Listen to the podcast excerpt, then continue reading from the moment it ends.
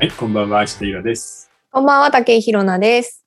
こんばんは、早川洋平です。さて、えー今回は漫画ですね、久々の。で、えー特にですね、やっぱり僕たちあのずっと漫画読んでるんで、意外と新しい漫画をちゃんと読んでいないうん。っていうのがあると思うので、え3人でですね、えー新しい漫画に、えーアップデートしようということで、漫画大賞なんだよね。うん。あ、そうですよね。そう、その中のセレクトされている、まあ、新しい話題作というのを手分けして読んでみて、さあどうだったかっていうのが今回の特集になります。はーい。うわ、楽しい。でもさ、99漫画面白いね。面白いですね。あ改めてね。うん。レそれとベル高い。さ、あの、罪と罰の時さ、読むのすっごい大変だったじゃん。その分楽ですよね。逆のレバレッジが効いて。もうめっちゃ楽。うん集中力も高いし。や、ほんと修修行でしたからね。いや、だから、そう考えるとさ、ドストエフスキーが何だったわけじゃないけど、やっぱもうちょいとサービスしてほしいよね。そうです読ね。みやすく、わかりやすうく、ちゃんと伝わるように書くっていう。やっぱ読みにくいよりは読みやすい方が、それはいいですよね、素直にね。うんうんちなみにですね、まあ僕も、えー働いている出版界の中で、漫画市場どうなってるかっていうのがこれです。おうこれ2020年の漫画市場売上あ、は、電子が。そう、6126億円。うん 何それすごい額でしょ？すごいですね。で、ちなみに、紙の本の、その、小説とか、文学とか、まあ法律とか経済書とかいろいろあるじゃない？自分系の。うんまあ子供向けの本も全部含めてなんだけど、ちょうど漫画と紙の本の、えー、売り上げはほぼ一緒です。こっちが6126億円で、もう一つの紙の本、えー、文字の本が6000億円ぐらい。でもね、全然違うの。えー違。う。ここなんです。で、えー紙の本は同じ6000億だけど、マイナス1%。ええー、そうなんですね。うん、だからやっぱり漫画はちょっと持ってないといかんなっていうことだよね。どどの出版社も力入れ始めてるすごい。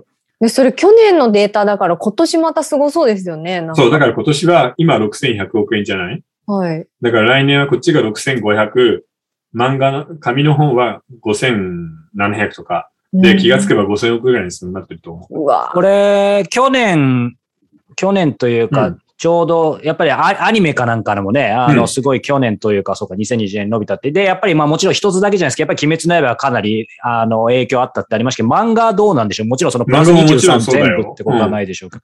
要するにこの、鬼滅の刃だけでも200億ぐらいのプラスにはなってるんで、うんえーその中にこれは入ってるよはね。で、この内訳で、えー紙、えー紙の雑誌と単行本、電子ってあるんだけど、もうやっぱり圧倒的だね。うんうーん紙の本は2700億、この中でね、2706億。で、電子が3420億で、しかもね、問題やっぱここなんだよね、勢い。うん紙の本はプラス13%。で、電子はね。プラス32%なの。すごい。うん。3割ずつ伸びてるんだよ。へえ。だから、これからは要するに、えー電子の漫画が主流になるってことですね。うーんでも。確かに紙よりも、あの、紙の普通の本よりも漫画の方が電子は結構最初からみんな、なんか若い人たちもそうだし、僕も結構読んでましたね。入って消えやすいんですよね。うんだからさ、なんか、紙、いわゆる小説とかより、電子対応が本当に漫画はうまくいったよね。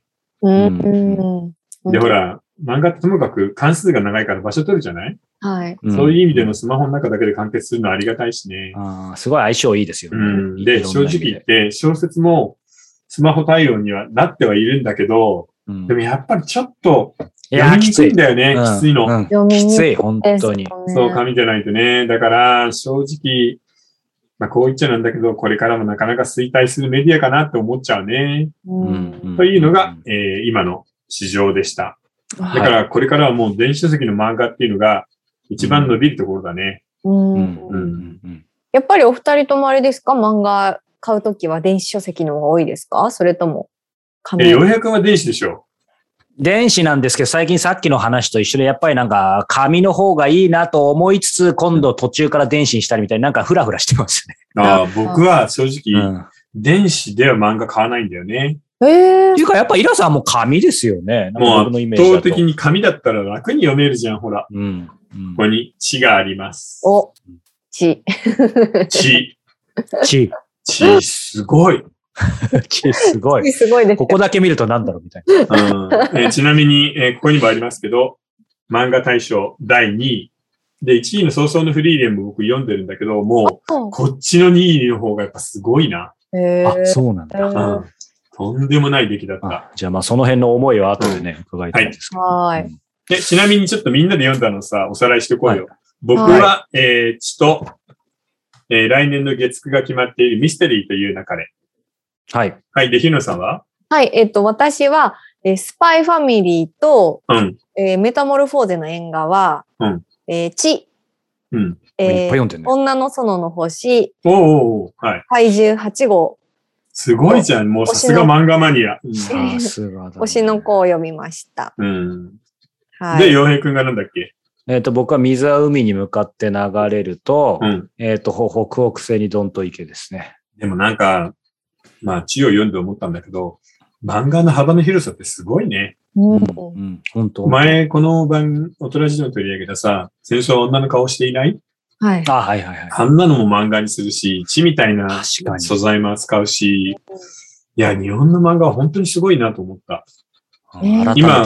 題材の幅の広さでは、小説より漫画の方が全然広いよ。うーん。確かにそうですね。そう、だからちょっとここら辺は作家もなんか、うん、ちょっと見習わないといけないとこだよね。うんいつまでも警察小説とか殺人物ばっかり書いてないで、ねえ、時代小説ばっかり書いてないで、ちょっとは、ありきみですの人が書けよみたいなのあるよね。ああ、いいですね。なんか地みたいなその小説ってすっごい難しくなりそうな気がするんですけど。あのね、小説と漫画の一番の違いは、ある種のリアリズム、うん資料的なもの、歴史的な事実とかを含めて、あの、超えないといけないハードルが漫画より3段ぐらい高いんだよね。そうですよね。ものすごい突っ込まれるから、いうや、んそれは歴史的に違っているうんとかさ、いや、主人公はその場ではそういうふうに動いていないとかさ。うん。うん。だから、その辺でみんなちょっと難しい題材になるとビビるんだよね。ああ、んそうですよね。うん。でも漫画家ってみんな勇気あるじゃん。で漫画家ですからって。うんそうですね。結構切り込みますよね。それはね、これもそうなの。へー確かに面白いんだけど、ミステリーとしては穴が多いのよ。うんいや、それはちょっと物理的に無理だよねとかさ、うんうんあ、それはありえないじゃないっていうのがいくつかあるんだけど、だから逆にタイトルで伏線を打ってるわけ。ミステリーという中でって、この漫画はガチガチの本格ミステリーじゃありませんよっていうことを最初から言いながら作ってるんだよね。なるほど。賢いなるほど。うん田村さん賢いの。へえ。えでもその、その、うんこう、こう、ちょっとなんて言うんでしょう。ある種、うん漫画自体すべてのその、うんにおいて、そのファンタジーっていう風な捉え方なのかなっていうところもあるの、今の、えっと、本にしても、それをなんかドラマ化するって、ちょっとむず、かなり難しそうなね、感じがありますけど、月9だ。でもね、これに関してはそんなことないと思う。へー事件があって、謎解きがあって、解決の後もう一ひねりがあるみたいなパターンをきちんと踏んでるし、キャラクターが立ってるから、うんこれのドラマ化はうまくいくと思うよ。ああ、そうなんでうすん。ね。へえ。うんいや、面白いね、本当かということで今日は、えー新しい漫画について、えーあれこれ語っていきたいと思います。楽しみです。ね、うんはい。じゃあ、それでは、えー本編に入る前に、日野さん、またお便りとご質問いただけますか？えーお便りいただいています。はい。40代の男性からです。えー石川さん、あ、石川さんじゃない。誰、誰混ざってるよ、俺とイラさんが。皆さん飛ばして読んじゃった。うん石田さん、早川さん、武井さん、こんにちは。はい、こんにちは。YouTube 限定で視聴しております。はい。えーさて、大人の放課後ラジオ、シャープ95。庵野監督と同い年の僕が語る、うん新エヴァンゲリオンの世界、大うん変うん楽しいお話で大お満足おーそれはよかった。うん。ウェブや YouTube の、えー解説動画と一味違うイラさんならではの解説で物語のメッセージや庵野監督の特徴について理解することができました。驚きはテレビ版エヴァと同じ脚本、結論、あ、ごめんなさい。テレビ版エヴァと同じ結論を脚本、表現を含めて、えー改めて、えー評価されるものへ消化させた点です。うん。えー過去の作品世界を認めつつも、現実で生きていく世界線を示して開かれたエンディングの解釈も素敵でした。えーなぜあ綾波レイやアスカと結ばれず、他人であるマリと手を取ってうん。いくのかも納得でき、何度もうなずきました。そして、オンリーワンの存在となった庵野監督の新たな課題も示され、新ウルトラマン、新仮面ライダーでの答え合わせを見届ける楽しみもいただき感謝ああ、です。そうだね。うんはい。これからもマイペースに長く続けてください。楽しみにしております。はい、ありがとう。いや、でも面白かったよね。いや、面白かったですね。うん。やっぱり、安野さん自身の答えでもあるんだよね。うんみんなもアニメから離れて、そろそろちょっと現実で頑張ろうねっていうのと、自分はアニメを離れて、しばらくは実写で頑張るよっていう、うん。そのダブル、トリプルのなんか意味があったんじゃないかな。うんうん。そうですね。うんあ話してる我々も本当に楽しくお話しさせていそうねただ。いておりました。だからやっぱああいうのがあるといいね。うんいいですねジブリとか安野さんみたいにさ、みんながこの、あの、テーマをわかるし面白いよっていうのがあると、本当に大人でも助かるんだよね。そうですね。ただ、これ、例えばさ、実写版の日本の映画ではないじゃん。うんそうですね。イカゲームはならないもんな。イカゲームありましたね。イカゲームはあったけど、日本の実写でないのが本当に寂しいんで、本当に映画の人頑張ってほしいね。ねえ、本当ですね。はい。じゃあちょっと続いて、おはいえーおご質問いきたいと思います。はいえー20代の女性からです。えーこんにちは。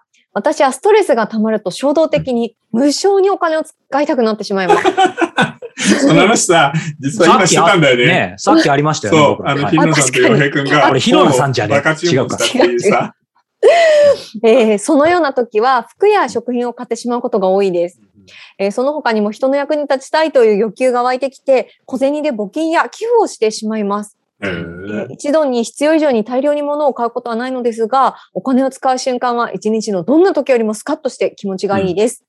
人のためにお金を使っているんだろうと思うと募金す、募金をすると幸せな気持ちになります。一なるほ方、うん。自分でも理由がよくわからないのに涙が出てきて止まらなくなったり、消えたいと思ってしまったり、楽に死ねる方法はないかな。本当に死ねるなら、えー部屋のものを捨てないとな、なんて思ったりすることがあります。うん。人に言っても、そんなことまた言って、と取り扱ってもらえません。えー現在のアルバイトも最初は楽しかったのですが、やる意味がわからず、ミスも多いです。体が鉛のように重く、肩こりがひどく、えーできれば寮生活ができるぐらいの給与がもらえてハードすぎず、えー昇給も賞与もあるフルタイムの仕事に就職し、転職したいのですが、なかなか思うようにいきません。そう思うと前日のように、えーお金を無償に使いたくなり、自分が高い壁に囲まれている気がして消えたいと思ったり、自殺できる方法を考えてしまったりしています。なるほど私は何かおかしいのでしょうか？というご質問なんですけども。でもね、実際問題、これアメリカでも日本でもヨーロッパでもそうなんだけど、みんな寝る前に Amazon とかいろんなサイトを見て、少額の買い物をポチポチやって。それでなんとか一日を乗り切ってるの。う んやっぱ夜の11時ぐらいからの売れ行きがすごいのよ、ネット。へーあのネットのコマースはう。んだか、ら、あなたの場合も全然おかしくないから。うんうんただし、消えたいとかもう死にたいみたいなことがあるっている、体が鉛のように重いっていうのは、あのーちょっと鬱っぽい傾向があるんで、ちょっとお医者さんに一回行ってみたらどうかな。うん。あの、今、その、うつ病の薬もいいのがあるから、ただ、その頭の中で、そういうふうにちょっと、脳のバランスがそっち側にちょっと動いてるよっていうぐらいのことなんで、早いうちに手を打った方がいいと思ねう。で、今言った、寄付の分はいいと思うの。で、少額の買い物はいいけど、暮らしていけないぐらいたくさん買い物をしちゃうっていうんであれば、その時は、ちゃんとその、えー先生とかに相談もしてみてほしいかな。うんでも今、あの、ね、この手紙の方みたいな人は本当に多いから、うん。あの、自分一人じゃないよとは言いたいよね。いや本当ですよね。うん、大変だからね。お金使い、お金が、私の場合はお金がないのにお金が使いたくて困ってるから、まだ使えるお金がっていうのは 思います。はい。あうんりがとうございます。自分を、ははいい。はい。ありがとうございます。はいさあ、ということで、えーこの漫画スペシャルということで、続きは本編でということですが、えー続きのご視聴方法は、え3つ。うんえー YouTube メンバーシップ、そして、えーニコ動、そしてすいません、3つじゃないです。増えました。4つでしたね。おえー、audiobook.jp と Apple Podcast です。えーいずれか、えーお好みの方法でご視聴いただければと思います。詳しくは下の概要欄をご覧ください。さあ、そして気づけばね、もう今日99回で次回回、100回、そしてもう年内の放送もあとわずかですが、うんえー来たるですね、12月23日かな、えークリスマスイブイブの日にですね、うんえー僕ら久しぶりにね、まあ去年も確かそんな回だった気がするんですけど、クリスマス直前スペシャルということで、えー恋愛相談スペシャルということで、イラさん一言思いと告知をお願いします。はい。えーとですね、この会が盛り上がるかどうかは、皆さんの赤裸々な質問にかかっているので、そうですね。はい。あの、ぜひ、えー切れば血が出るような生々しい質問をいっぱい相談を送ってもらいたいですね。はい、そうですね。このクリスマスに彼と別れた方がいいのでしょうか、ああ、切実ではいすね。。うちは離婚した方がいいでしょうか？はい。あるいはこれから告りたい何でもいいので、ああ、いいですねえーど。しどし送ってください。はい。ということで、皆様とね、素敵なクリスマスをお迎えしたいと思ってますので、ぜひぜひお寄せください。はいそれでは続きは、えー本編で。はいさようなら。はい。